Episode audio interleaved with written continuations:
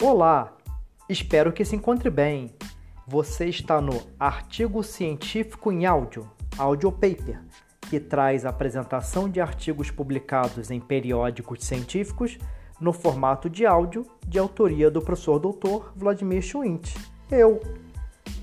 E tenho o prazer de compartilhar contigo agora o paper intitulado Indicadores antropométricos de gordura corporal como discriminadores de baixos níveis de aptidão cardiorrespiratória em adolescentes, que contei com a colaboração dos colegas Eliane Cristina de Andrade Gonçalves, Carlos Alencar Souza Alves Júnior, Andréa Pellegrini e Diego Augusto Santos Silva, para publicarmos no volume 62 de 2022 no Journal of Pediatric Nursing, periódico da Elsevier, que é possível acessar pelo endereço https dois pontos, duas barras, www.pediatricnursing.org.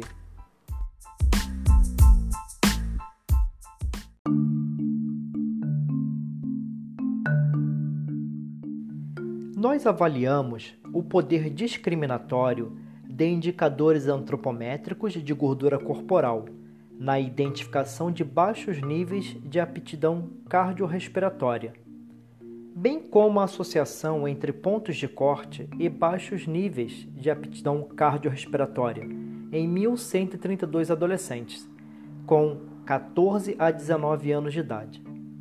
As variáveis antropométricas medidas de acordo com os padrões internacionais neste estudo transversal foram índice de massa corporal, circunferência da cintura, razão cintura-estatura, espessura das dobras cutâneas tricipital, subescapular e suprilíaca, somatório das duas primeiras e das três dobras cutâneas citadas. O percentual de gordura foi calculado usando três equações distintas, exceto para a dobra cutânea tricipital, circunferência da cintura, razão cintura-estatura e índice de massa corporal, os meninos com valores para os outros indicadores antropométricos acima do ponto de corte foram mais propensos a terem baixos níveis de aptidão cardiorrespiratória. Meninas com valores de dobra cutânea tricipital, somatórios das dobras cutâneas tricipital e subescapular, além de percentual, percentual de gordura corporal calculado usando duas das três equações distintas, utilizadas no presente estudo, acima dos pontos de corte apresentaram maior chance de baixo nível de aptidão cardiorrespiratória. Concluímos que os indicadores antropométricos tiveram poder discriminatório para identificar baixos níveis de aptidão cardiorrespiratória.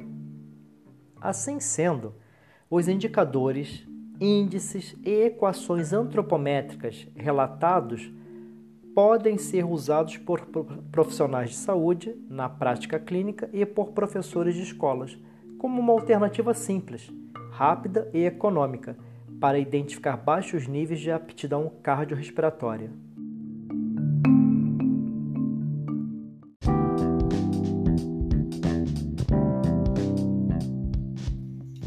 Quer saber mais sobre este artigo? Esteja à vontade para entrar em contato comigo, via e-mail ou redes sociais, sempre que desejar. Será ótimo reencontrar você e ampliar o debate deste assunto.